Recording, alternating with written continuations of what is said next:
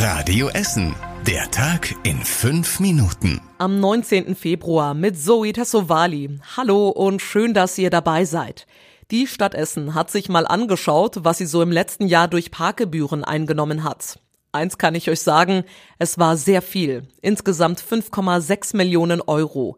Die Einnahmen sind also deutlich gestiegen. Um wie viel und warum, weiß Julia Krüsemann. Im Vergleich zum Vorjahr hat die Stadt fast eine Million Euro mehr an Parkgebühren eingenommen. Die genauen Gründe dafür kann man nur vermuten. Im vergangenen Jahr gab es keine Einschränkungen durch Corona mehr. Die Stadt Essen hat zudem ihre Parkscheinautomaten ausgetauscht. Seit anderthalb Jahren kann man auch mit der Karte zahlen, seit einem Jahr sogar minutengenau mit einer Handy-App. Das wird oft genutzt, jeder Fünfte bezahlt inzwischen mit dem Handy oder der Karte. Die Stadt ist damit zufrieden, es sei richtig gewesen, die neuen Bezahlmöglichkeiten einzuführen. Eine Mordkommission bei uns in Essen ermittelt nach einem brutalen Angriff in der Innenstadt. Ein Mann wurde am Wochenende auf der Kettwiger Straße mit einem Gegenstand angegriffen und so stark verletzt, dass er starb.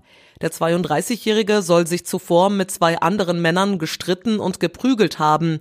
Plötzlich ging er zu Boden. Die beiden Verdächtigen flüchteten in Richtung Hauptbahnhof, sagte ein Zeuge. Das Opfer kam nach dem Angriff ins Krankenhaus, starb aber wenig später aufgrund seiner schweren Verletzungen. Die Polizei konnte einen der mutmaßlichen Angreifer finden. Er sitzt jetzt wegen Totschlags in Untersuchungshaft.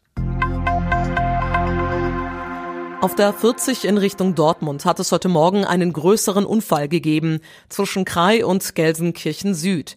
Die Feuerwehr sagt, dass vier Autos daran beteiligt waren. Aus einem Auto musste der Fahrer herausgeschnitten werden. Er wurde schwer verletzt, der Beifahrer leicht. Wegen des Unfalls war die Autobahn in Richtung Dortmund voll gesperrt und es gab einen massiven Rückstau. Apropos Verkehr, da gibt es auch eine gute Nachricht, denn seit heute rollen wieder weniger Lastwagen durch Vogelheim.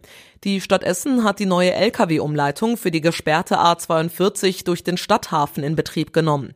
Die Strecke geht von der Bottropper Straße aus links in die Ekonova Allee weiter auf die Straße am Stadthafen und über die Daniel-Eckert-Straße bis zur Gladbecker Straße.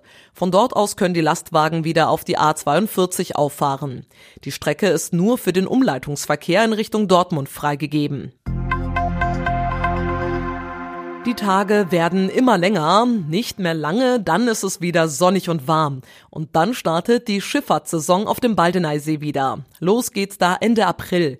Ihr könnt aber jetzt schon Tickets kaufen. Das Team der Weißen Flotte hat auch teilweise ein neues Programm auf die Beine gestellt.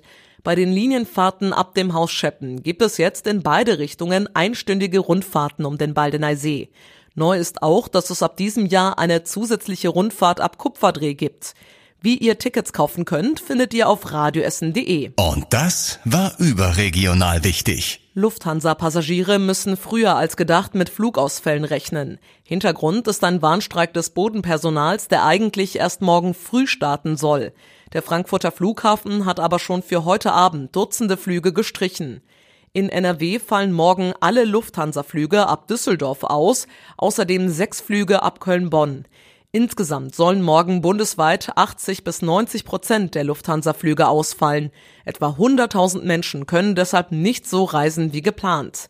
Übermorgen, also am Mittwoch, sollen dann die Tarifverhandlungen fortgesetzt werden. Und zum Schluss der Blick aufs Wetter. Viele Wolken am Himmel heute Nacht, dafür aber kaum Regen. Die Werte gehen zurück auf 6 Grad. Und die nächsten Nachrichten aus Essen hört ihr dann wieder morgen früh ab 6 Uhr hier bei Radio Essen. Euch jetzt allen aber erstmal einen schönen Abend. Das war der Tag in fünf Minuten. Diesen und alle weiteren Radio Essen Podcasts findet ihr auf radioessen.de und überall da, wo es Podcasts gibt.